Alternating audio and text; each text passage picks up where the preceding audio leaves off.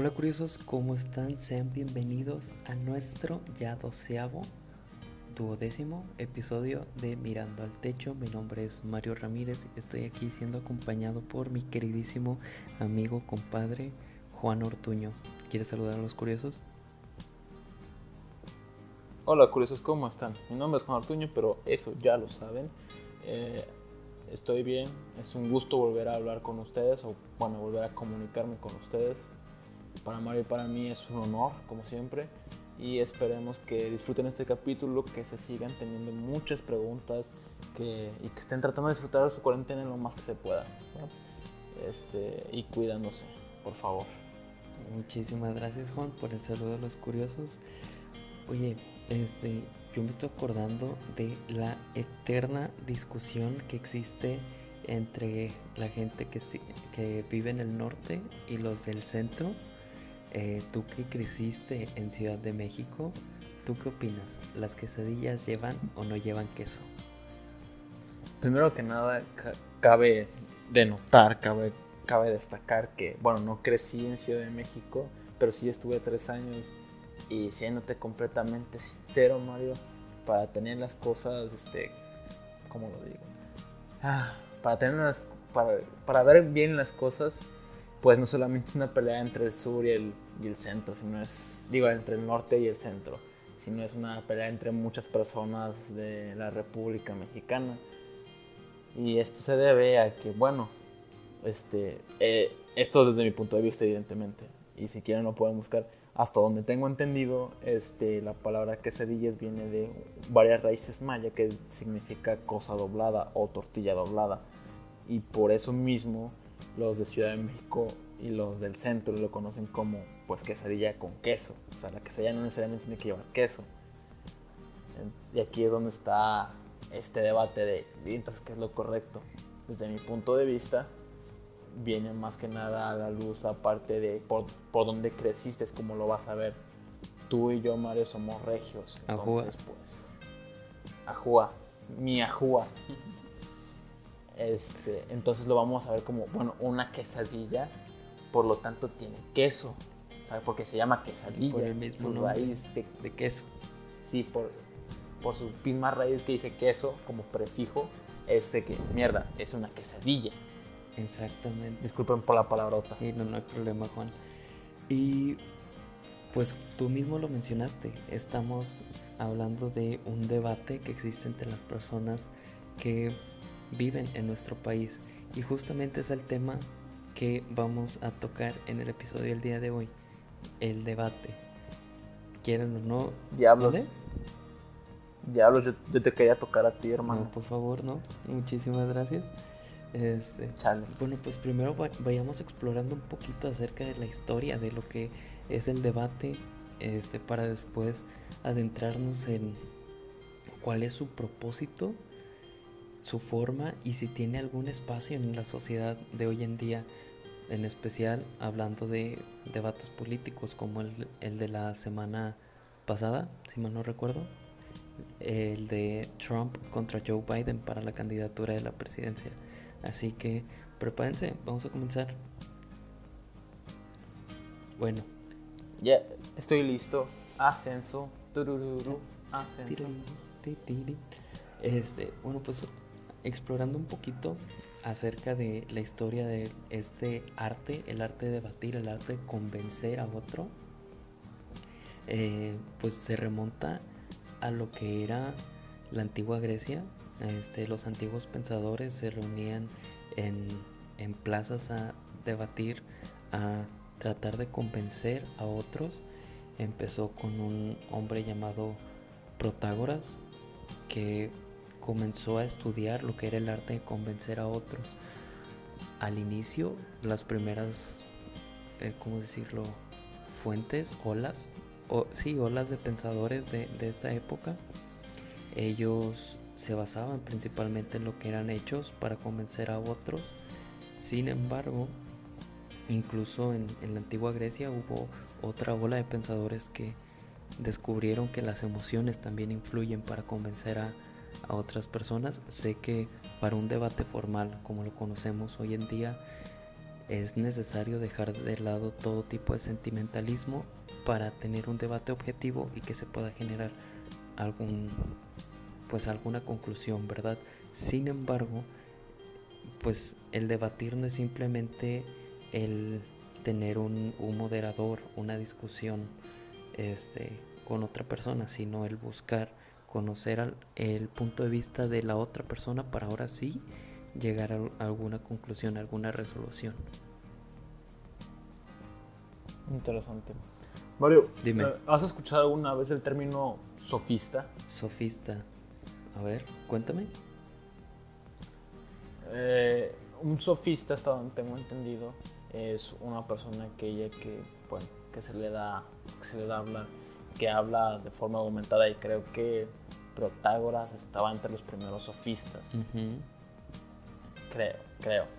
Entonces, este, estas mismas personas, este grupo de personas, estaban tratando de hablar de cierta manera para convencer. O sea, todo lo que tenían eran logos y ethos. Sí. Si, no, si mal no me acuerdo de. Exactamente. De, de, las tres componentes. Era, es logos, ethos y patos. Logos es apelar al, a la lógica de las personas. El ethos es desde, la, desde un sentido de autoridad y pathos es apelar a las emociones de dichas personas. Corrígeme si me equivoco. Exactamente, sí. Entonces, este mismo grupo de personas, como estaba diciendo, eh, pues lo único que hacía era conversar, conversar, conversar y cambiar ideas. Aquí es donde se fue demostrando un poco más el debate. O sea, fue, era construir argumentos sobre argumentos sobre argumento y se tenía que denotar la verosimilitud, o sea, la, parte, o sea, que es verdad y que no es en, en, un argumento. Y aquí es donde se ha visto mucha comparación entre esas personas del conocimiento de, y del arte, de, como dijo Mario, el arte de debatir.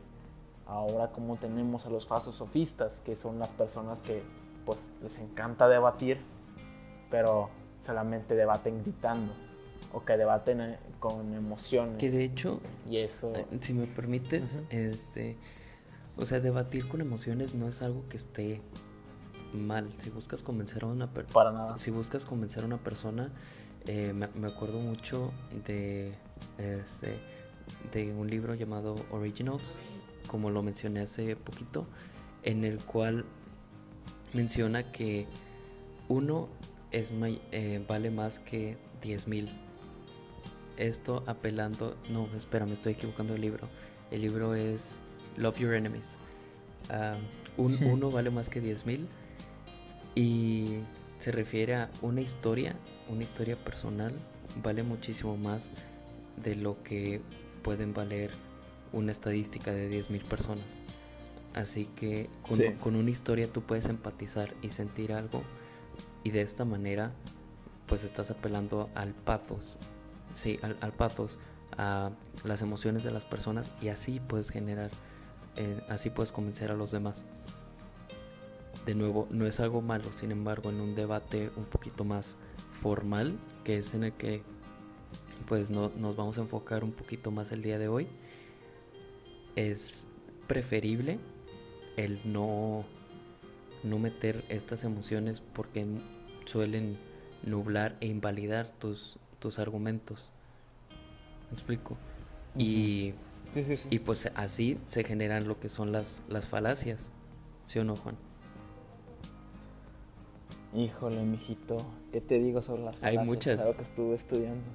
Hay demasiadas falacias y no solamente tienen que ver con los sentimientos, sino con la falta de información, con el asumir cosas. Hay mil y un falacias. La, más graciosa es la de ad batum para mí. A ver, ¿cuál es? Eh, digámoslo así, es como cuando tus padres te dicen o haces esto por esto o te pego. Ya. Por eso el ad batum, mm. o sea, bato. Ah, a mí la que más me, me llamó la atención cuando estaba investigando acerca de las falacias y siento que son de las... Me, me llaman la atención tres, que son las que más solemos utilizar. Este, la primera es el razonamiento circular. Es algo que en muchas ocasiones ni te das cuenta que estás usando, pero pues realmente invalida completamente tus argumentos. O sea, esto te, este, podemos hablar como, este, ojo, a mí me gustó mucho, pero es el ejemplo que se me acaba de venir a la mente. Ah, Avengers Endgame es la mejor película que ha existido porque es la número uno. Si te das cuenta y vuelvo a la idea, a mi punto, y, y no estoy realmente dándole algún tipo de respaldo. En cambio, un argumento más fuerte podría ser Avengers Endgame es la mejor película que ha existido en la historia porque es la película más taquillera. Pero eso podría interpretarse incluso como algún tipo de, eh, de falacia como lo es, este, en, en, inglés se llama bandwagon, que es el, ah, es que todo mundo lo está haciendo, ah, es que todo mundo dice. Y, y pues no, no, no, siempre el que todo mundo diga algo significa que sea correcto. También podría llegar a ser, disculpa que te dale, dale. un poco de falacia ad ignorantium aunque no, aunque no se aprecie tanto el simple hecho que solamente la persona que sale el argumento de que eso es la número uno porque es la más taquillera o simplemente porque está en una lista, no quiere decir que sea la mejor película. Hay muchos más rubros que se está ignorando, por eso es ignorancia. Podrías tratar cualquier argumento como cualquier falacia, sin embargo, este, pues sí, hay varias falacias que acaban en distintos argumentos, en distintos tipos. Sí, y, y, hablando del tipo de ad, que es el, que más me llamó la atención, es el ad hominem, que significa... A ti te gustan las cosas buenas. Sí, perdón, que significa en contra del hombre. Es tomar el argumento de, de de tu oponente y atacarlo o simplemente ni siquiera tomar un argumento, que tu argumento sea el hecho de solo atacar al otro bando, como decir que los de izquierda este, realmente no saben de economía, como decir que los de derecha son unos cerdos capitalistas. Cositas así invalidan completamente tu argumento porque estás hablando de una falacia. Eh, también algo que acabo de destacar porque creo que ya sé hacia dónde vamos es el argumento, la falacia ad verecundiam, si no me equivoco. es, es este tipo de argumento en el cual pues te deja sesgar por una persona que tiene cierto, cierto calibre, cierto poder, digámoslo así. Eh, una disculpa, curiosos, pero voy a tomar este ejemplo. Eh, digamos que soy un amlover AMLO lover. Okay. Eh, solamente porque, porque lo dice el presidente no significa que sea cierto. Muy bien. O sea, eh, hay personas que dicen, no, si lo dice el presidente es que tiene que ser cierto. O agarramos otro ejemplo. El doctor dijo que, eh, aunque el doctor sea una persona de, de cierto estrato, de cierto, de cierto calibre, el doctor fulanito me dijo que no, dijo en internet que no debía de comer esto porque provoca cierta cosa. O sea, si no tienes las razones científicas para decir eso, sigue siendo una falacia. O sea, si dices, tal persona dijo esto y por eso no lo tengo que hacer, es una falacia. Si tienes que decir, tal persona dijo esto, por esto, y entonces sale esto. Sí, que, que de hecho, si me permites tomar tantito tu ejemplo, así tengo entendido que surgieron o que surgió con más fuerza el movimiento antivacunas porque salió un, un artículo en el cual decía que es probable que las vacunas generaran autismo. Pero ese estudio, justamente eso era ver si es cierto o no, y a pesar de que años y años después han salido muchísimos más estudios y artículos científicos que prueban que eso no es verdad. Los antivacunas se si, si, buscan algún argumento entre comillas sólido se remontan a este mismo a este mismo artículo.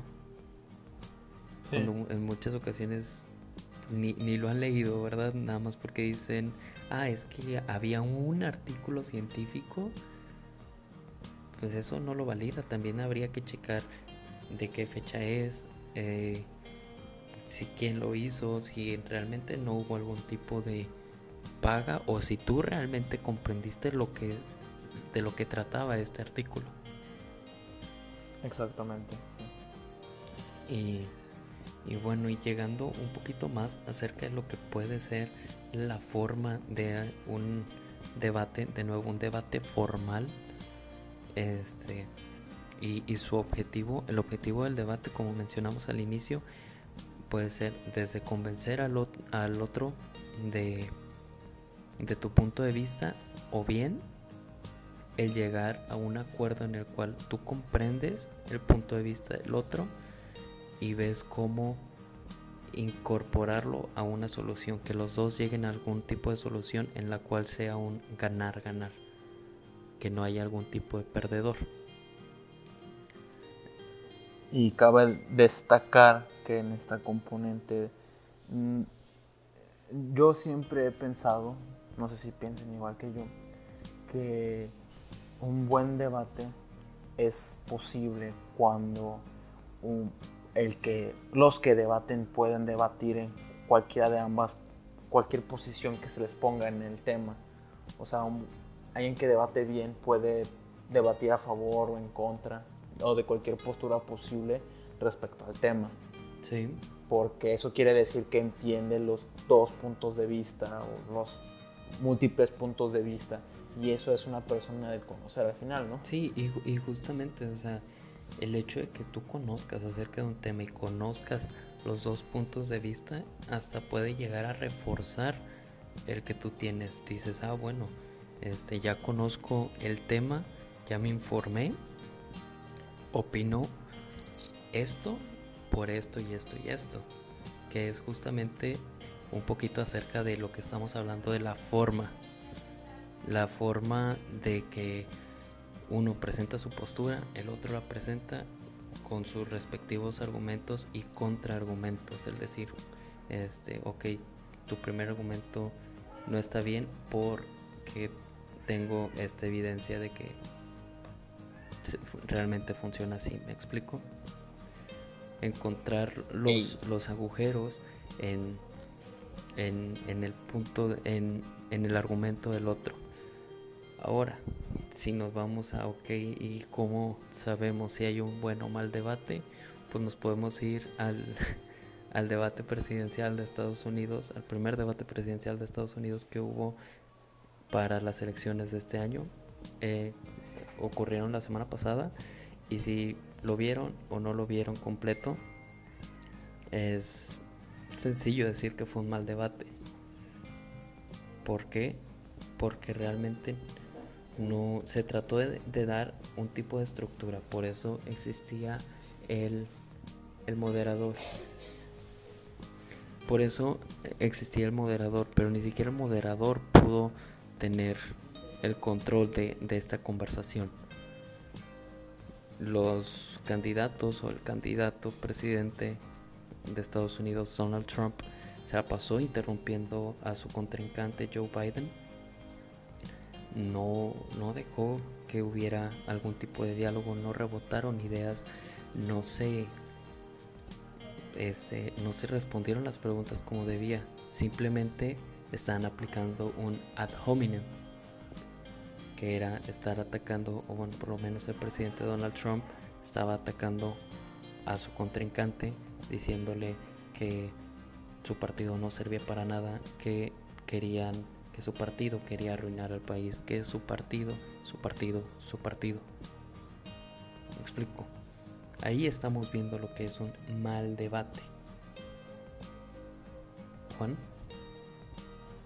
No, estoy completamente de acuerdo contigo, Mario. Yo no vi el debate presidencial porque, lo siento, Raza, así lo voy a decir. La verdad, este, pues no me interesan ese tipo de debates porque de nuevo siempre está este eh, este paradigma de que todos los debates presidenciales van a ser o terminan en memes o terminan en peleas. Bendito sea el internet. Yo solamente sí, yo solamente vi el debate presidencial mexicano por los memes. Y fíjate que fui bien servido.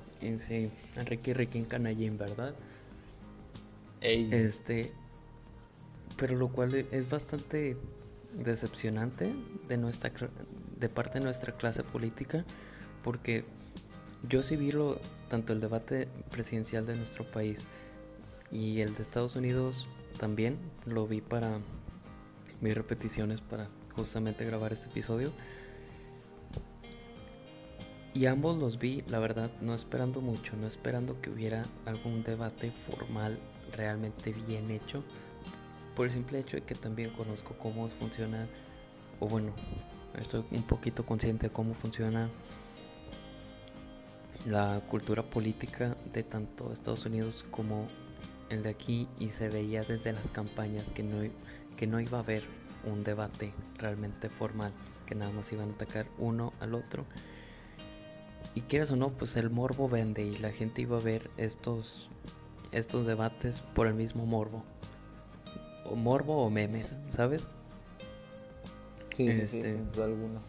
Uno que, este, creo que todo mundo nos interesa y nos importa el bien de nuestras respectivas naciones y que esperábamos por lo menos que pudieran responder alguna pregunta de una manera adecuada, pero pues nada más quedamos decepcionados, ¿no?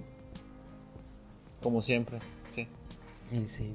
Este, ¿Y qué te parece, Juan, si nos echamos algún tipo de ejemplo de lo que podría ser un debate formal sin moderador entre dos personas? Ay, ay, chao, este, no sé, este, siento que me vas a empinar, pero, va, ¿cómo sacamos el tema? Mira, este, el punto de esta dinámica que no sea el que se defina un, ganador, ya los curiosos definirán, ¿no crees?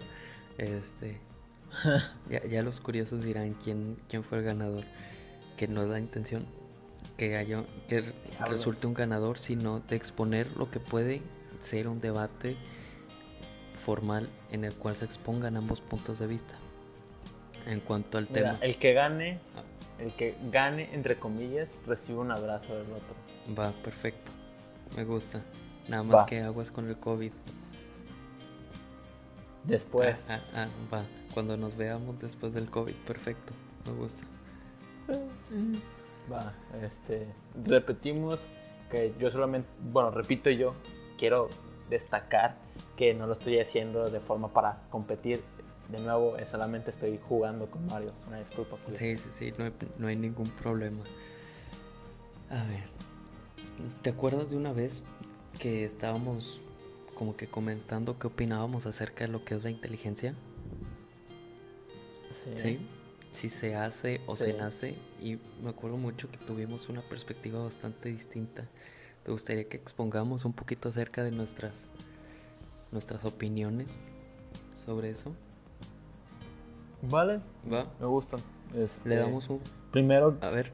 Este, primero quiero determinar quién va a empezar.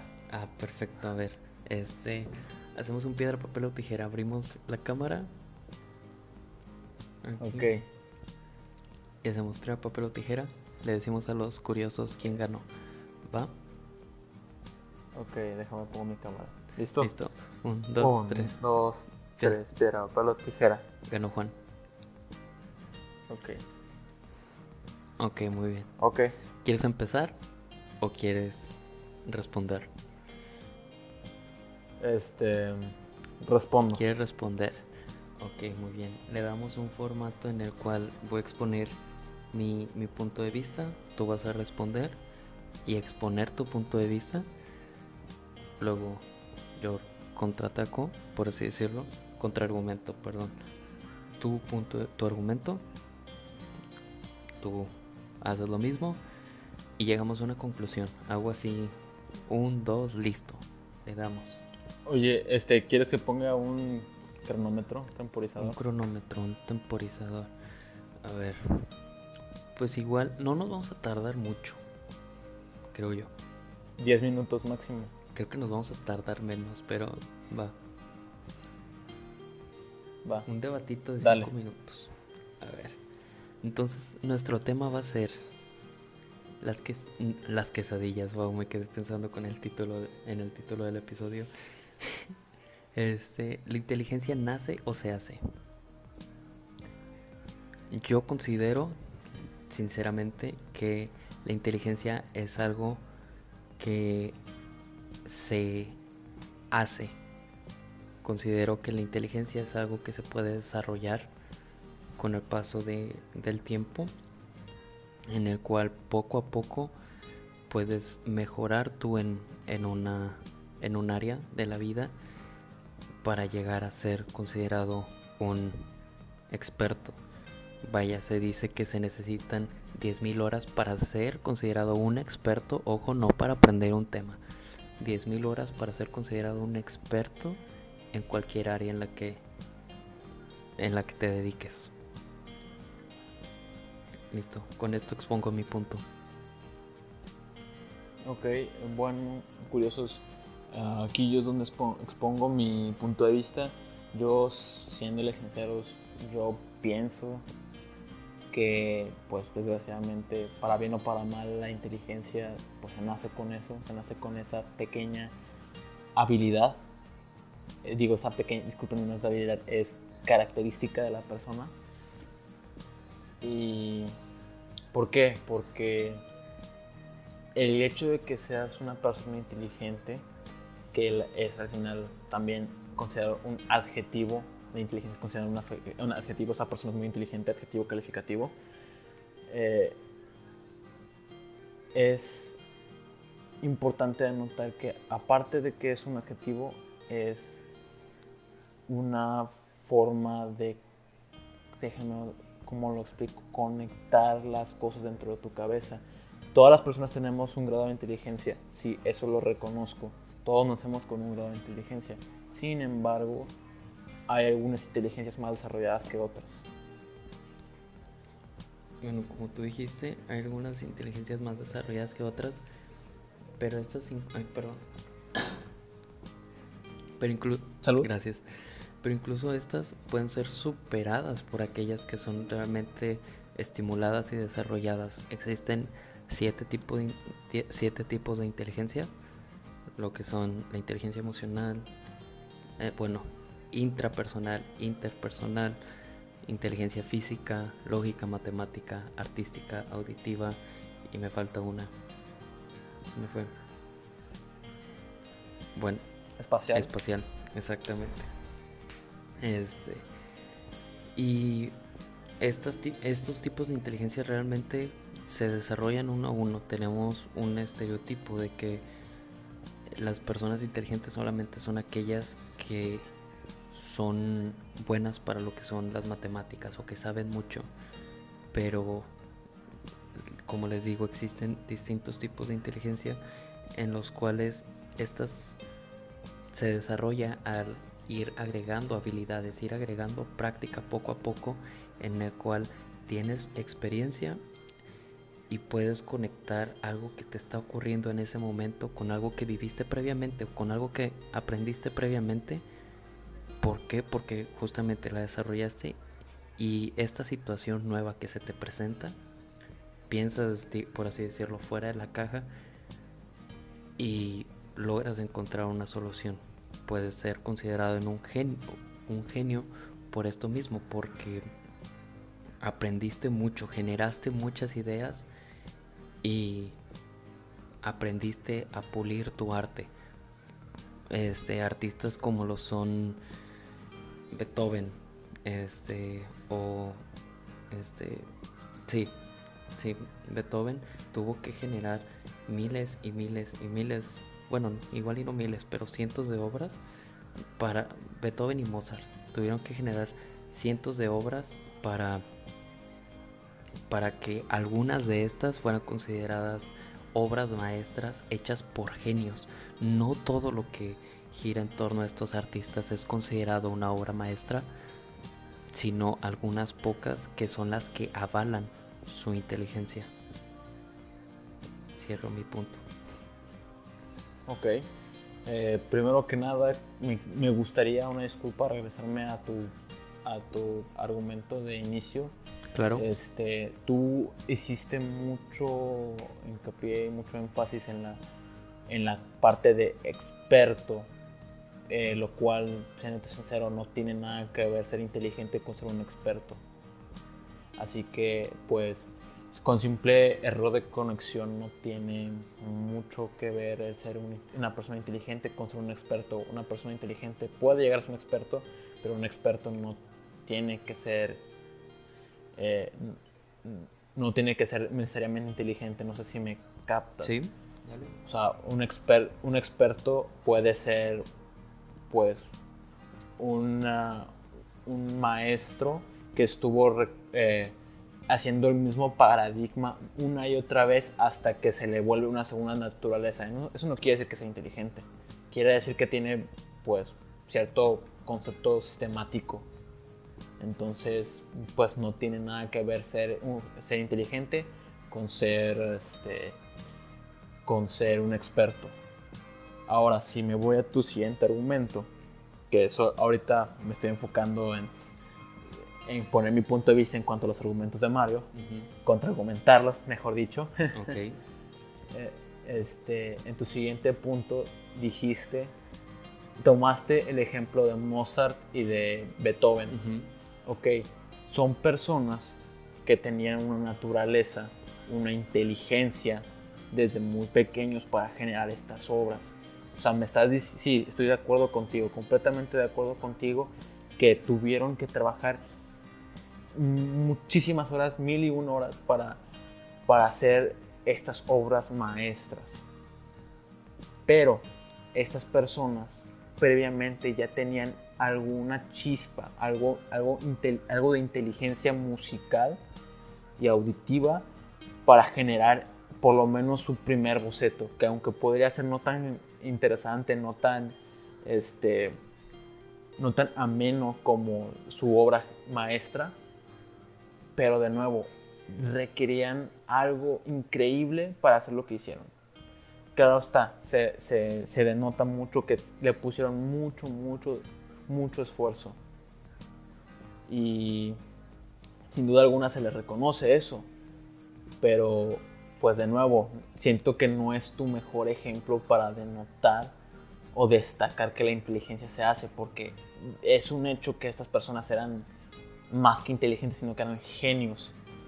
O sea, sí se reconoce que para hacer una obra tan, tan hermosa como las sinfonías, requieres muchas horas de trabajo, desarrollar muchas más habilidades, pero de nuevo, no es lo mismo tener habilidades que tener inteligencia, porque una es una característica y otra son habilidades. Ok, muy bien. Y con eso cerramos. Nuestros argumentos fueron expuestos. De conclusión, me gustaría decir que comprendo tu punto de vista, comprendo que eh, puede existir algún tipo de,